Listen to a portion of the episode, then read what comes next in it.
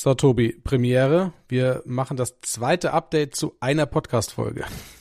Der Hammer, oder? Es ist, ich ja. fühle mich fast schon wie in so einem True Crime Podcast, weil wir jetzt hier wirklich live dabei sind, während hier so ein, ein krimineller Akt passiert quasi.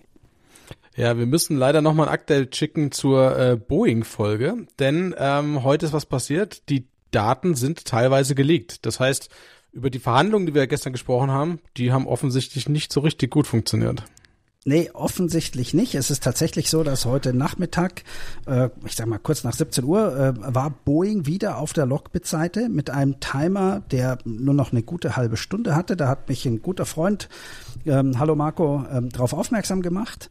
Und tatsächlich, eine gute halbe Stunde später, war äh, dieses Kästchen, das normalerweise auf der Name and Shame Seite von Lockbit rot ist, wenn du noch quasi in Verhandlungen, in Negotiation steckst, plötzlich grün und grün heißt published.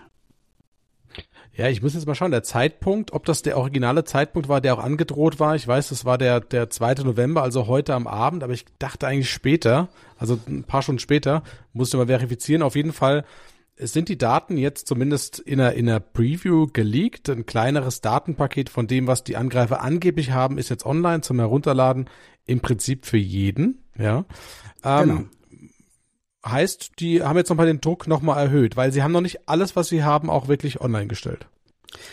Richtig. Und das fängt auf dieser Seite mit einem kleinen Text an, in dem es heißt, Boeing ignored our warnings. Das heißt, Boeing hat die Warnungen ignoriert, ähm, hat also äh, wahrscheinlich gar nicht reagiert oder nicht so reagiert, wie es Lockbit gerne hätte, nämlich mit Bezahlung. Ähm, den Preis kennen wir immer noch nicht, aber wir gehen ja davon aus, dass es siebenstellig war mindestens. Und deswegen schreiben sie hier, we start to publish data. Also wir werden jetzt anfangen, Daten zu veröffentlichen. Und in dem ersten Rutsch werden wir nur vier Gigabyte von Sample Data veröffentlichen. Da steht in Klammern noch Most Recent. Das sind offensichtlich die aktuellsten Dateien. Die sind auch alle von, oder größtenteils von 2023. Ich sehe hier was von Oktober, 22. Oktober 23, so Citrix, Boeing, Monitoring äh, und solche Sachen. Und dann geht es weiter in ein paar Tagen werden wir noch mehr veröffentlichen. Aber wie viel das sein wird, das schreiben Sie ja auch, aber da kommen wir gleich dazu.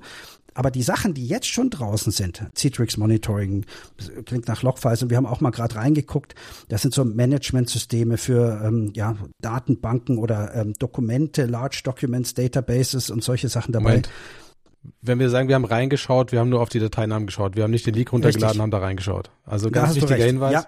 Wir haben das nicht runtergeladen, haben es nicht angeschaut. Wir wollen das natürlich nicht unterstützen. Gut. Wir schauen uns die Dateiliste an der Dateien, die jetzt quasi geleakt wurden. Genau. Und ohne Inhalte legen, zu kennen. Ja, die legen tatsächlich nahe, so ist es richtig gesagt. Äh, du hast jetzt die ganze Spannung rausgenommen, ehrlich gesagt. Ich glaube, so als Podcast-Hörer wäre ich jetzt so ein bisschen enttäuscht. Ja. Aber du hast recht, weil sonst machen wir keinen nächsten Podcast mehr, weil dann klicken vielleicht vorher die Handschellen. Keine Ahnung. Genau, wir wollen uns dann nicht dran beteiligen, jetzt diese, diese Leaks zu verbreiten oder, oder die Daten auch runterzuladen. Ganz sowieso klar. Ja. Ähm, aber da sind schon, sage ich mal, man, man sieht anhand der Dateinamen schon durchaus, äh, welche Systeme offensichtlich genutzt werden bei Boeing intern, was auch schon eine wichtige Information ist für einen gegebenenfalls zweiten Angreifer. Äh, wenn man sich jetzt da Konfigurationsdateien, Logfiles runterlädt, kriegt man natürlich noch viel mehr Infos, ja. Und ich glaube tatsächlich, also wenn ich, wenn ich jetzt mal äh, Dateinamen anschaue, zum Beispiel hier habe ich eins gesehen, wo war es denn? Ähm, wo war es denn jetzt? Äh, Heat Configuration System ja, oder sowas? Genau, ja, ja, das ist doch, doch, doch, das ist auch dabei. Das hatte ich auch hier. Wir haben ja Endpoint Manager, Ivanti Manage, Heat Discovery, Discovery Config. Config. Genau, und schau mal, die ist vom 22.10.23, also die ist jetzt gerade mal ein bisschen über eine Woche alt. Mhm. Das sind schon äh, Sachen. Und da sind auch andere Sachen dabei. Provisioning Services sehe ich hier, ähm, Wind Shuttle, es gibt virtuelle Maschinen und ähnliches. Markstar, das ist auch so ein Tool, äh, habe ich gerade gegoogelt, um äh, ja Datenbanken und Dokumente zu verwalten und ähnliches. Also das liest sich schon so, als wären die jetzt nicht nur auf einem Server gewesen, auf dem man, sag mal, das Menü für die für die Kantine druckt.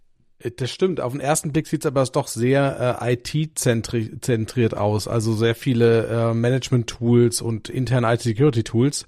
Ähm, schaut jetzt nicht danach aus, ob irgendwelche Blaupausen jetzt in dem ersten Wurf dabei wären zu irgendwelchen Waffensystemen oder, oder Raumschiff-Konfigurationen. Keine Ahnung.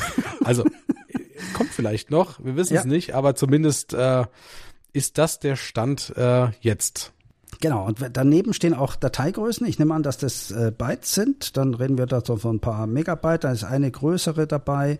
Äh, aber ansonsten gibt's ja auch Boeing E-Mail mit 1,8, vermutlich MB, keine Ahnung. Ähm, lässt sich nicht exakt sagen, aber da ist wohl auch was dabei. Aber du hast recht, das ist sehr IT-lastig. Das kommt irgendwie so aus dem Umfeld des IT-Managements, irgendwie so Monitoring und ähnliches oder Konfiguration und all diese Dinge. Aber in wenigen Tagen, haben sie ja gesagt, werden wir ein weiteres, Achtung, halbes Terabyte an Datenbanken veröffentlichen, wenn wir keine positive Kooperation der Company, also in dem Fall von Boeing, sehen. Und halbes Terabyte, das ist schon mal eine Ansage. Äh, das ist auf jeden Fall eine Ansage. Ich glaube, es ist nicht möglich, bei, bei Boeing jetzt sozusagen alle Daten abzuziehen, die die haben, weil das wahrscheinlich auch sehr verteilt ist. Aber trotzdem kann man sagen, halbes Terabyte da kann, also wenn ich ein halbes Terabyte bei jeder Firma rausziehe, dann ist da irgendwas äh, Geheimes und und ähm, ja. ja gefährliches fürs Unternehmen dabei letzten Endes. Also internas, Preiskalkulationen, sowas sind da mit Sicherheit irgendwo ein, ein Thema dann. Ja. Es kommt aber noch was anderes dazu. Ich meine, machen wir uns nichts vor, so ein halbes Terabyte ist ja jetzt nicht wenig, wenn du das äh, quasi in einem Upload-Stream, wobei die werden eine gute Leitung haben, davon mal abgesehen, aber es dauert trotzdem nicht wenige Sekunden. Da bist du schon am Schicken und das ist ja offensichtlich nur ein Auszug. Ähm, das bedeutet, in meinen Augen, hey, die waren tatsächlich schon mehrere Wochen drin, denn du kannst es eben nicht am Block rausschicken, Full Speed, sondern du musst es verteilen. Du schickst ein paar äh, Megabyte hier, ein bisschen Megabyte dort und dann suchst du einen dritten Server vielleicht, der auch noch ein bisschen was rausschickt, damit eben die internen Alarmsysteme nicht losgehen. Und das dauert, heißt, die waren echt vermutlich sehr lang im Netz. Vermute ich. Also es ist davon auszugehen, dass das Boeing da Schutzmaßnahmen schon hat, wie jedes Netzwerk im Prinzip, wenn so eine Datenexfiltration stattfindet und die mit Fullspeed da rausgeht, dann sollte man das schon merken. Also da gibt es schon Schutzmaßnahmen für, ähm, wenn auf einmal da die Leitung glüht. Deswegen wird das quasi, wie du schon sagst, äh, häppchenweise übertragen. Da gibt's auch die, die verrücktesten Techniken, das zu machen. Ähm, die wir jetzt hier jetzt in diesem Podcast nicht erklären wollen. Ähm, ja. Ähm, aber es kann schon, also es kann schon Rückschlüsse darauf bieten, dass die schon durchaus ein paar Wochen, Monate da drin sind, was auch die Regel ist. Also wenn wir ähm, wenn man jetzt mal die Statistiken anschaut, sagt man so im Schnitt sind die Angreifer, nachdem es äh, sozusagen Ransomware ausgeführt sind, schon 200 Tage plus äh, im Netz drin. Also durchaus schon ein paar Monate, äh, die die Zeit hatten, sich da umzuschauen, äh, sich Zugänge zu ähm, erschleichen, äh, sich neue Rechte zu, zu ergaunern mit, mit Tools und so weiter. Also die haben schon genug Zeit gehabt, sich umzuschauen und Daten zu leaken. Ich weiß jetzt nicht, ob diese Beispieldaten der, der äh, Boeing IT Security Mannschaft helfen, Rückschlüsse auf die Schwachstelle zu sehen. Also weil es sehr IT-zentrisch ist, kann es ja sein, dass es irgendein Monitoring-System war intern, mhm. äh, was da betroffen war. Ich weiß es nicht, rein spekulativ. Ob das jetzt äh, Rückschlüsse bietet auf dem, was sie sonst noch haben, schwer zu beurteilen bin ziemlich sicher, dass Boeing auch getrennte Netze hat und dass da nicht immer Übergänge sind von einem äh, Segment ins nächste. Also das hoffe ich zumindest und gehe davon aus. Aber warten wir einfach mal ab, was kommt. Was ich aber vielleicht noch spannend finde, ist, so langsam die die Daten abziehen mussten, um eben nicht aufzufallen, umso schneller stellen sie sie zur Verfügung. Die liegen nämlich nicht irgendwie in, in, auf einer Onion-Seite, also im Darknet, sondern der Link zeigt auf SendBig. Das ist so ein Dienstleister, bei dem du, ich sag mal, große Dateien anbieten kannst. In der Regel wird das genutzt benutzt für, was weiß ich, den neuesten James Bond Film, den sich dann jeder zweite da runterziehen kann und vor dem Kinostart angucken kann und ähnliches. Das ist also wie, wie so ein, ähm, ja, so ein Dateihoster quasi. Also funktioniert dann auch mit J-Downloader, wer das nochmal tun möchte. Äh, haben wir erst vorgestern oder gestern drüber gesprochen, Rüdiger. Ähm, da kannst du den Link reinkopieren und dann kommt halt alles. Deswegen, der wird aber garantiert auch gemonitort. Also da muss ich auch vielleicht nicht mit meiner eigenen IP-Adresse den Download starten, sondern vielleicht doch ein VPN dazwischen setzen. Aber ähm, die schreiben hier von Lockbit auch, äh, sie werden diesen Link monitoren.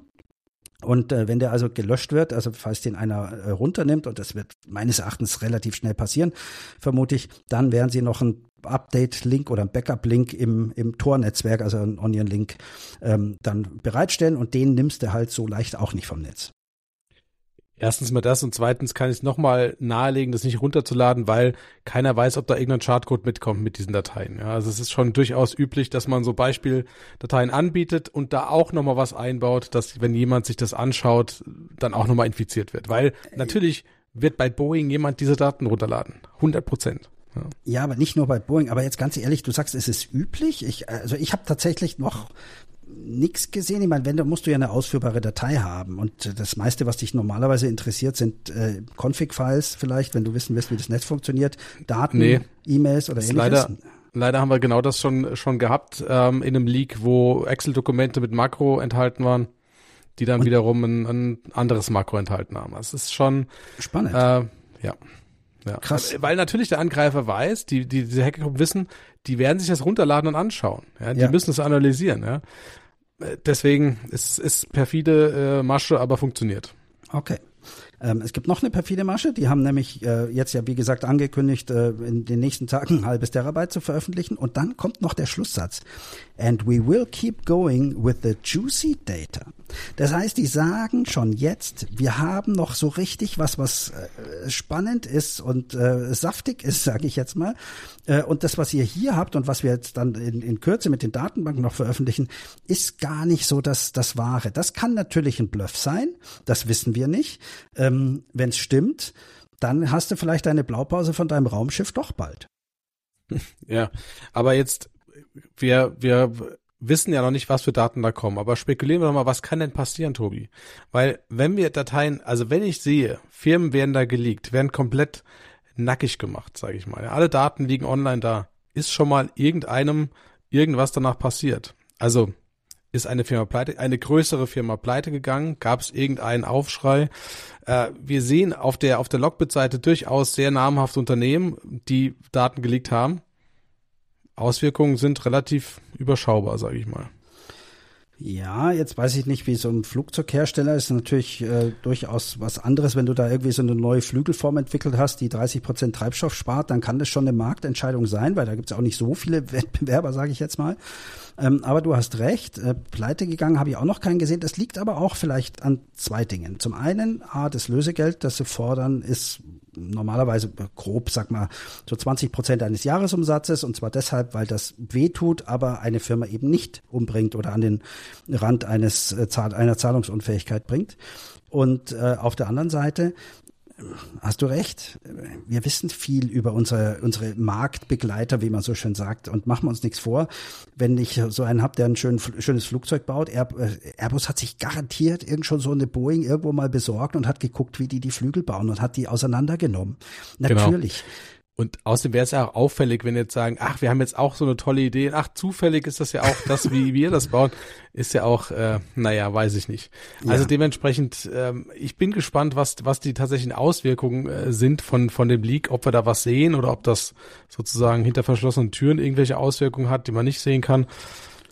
Ich, wir wissen es natürlich nicht. Ja, aber ich glaube, dass es viel spannender ist, bei Boeing ja nicht nur Flugzeuge für den zivile Luftfahrt baut, sondern eben auch im, im militärischen äh, recht groß ist, also äh, Drohnen und solche Sachen. Und wenn man jetzt, bleiben wir beim Ukraine-Russland-Krieg, ähm, wenn die Russen rausfinden, wie man Drohnen von Boeing, die man der Ukraine zur Verfügung gestellt hat, stören kann, weil man weiß, welche Bauteile da exakt drin sind, dann kann das schon auch schwerwiegende Folgen haben. Und das sehe ich eigentlich kritischer als pleite zu gehen. Boeing ist so wichtig in den USA, die würden meines Erachtens auch äh, von, vom, von der Regierung noch gebackupt und äh, gestützt, damit sie eben nicht pleite gehen. Also das sehe ich da, also zumindest bei dieser Firma nicht.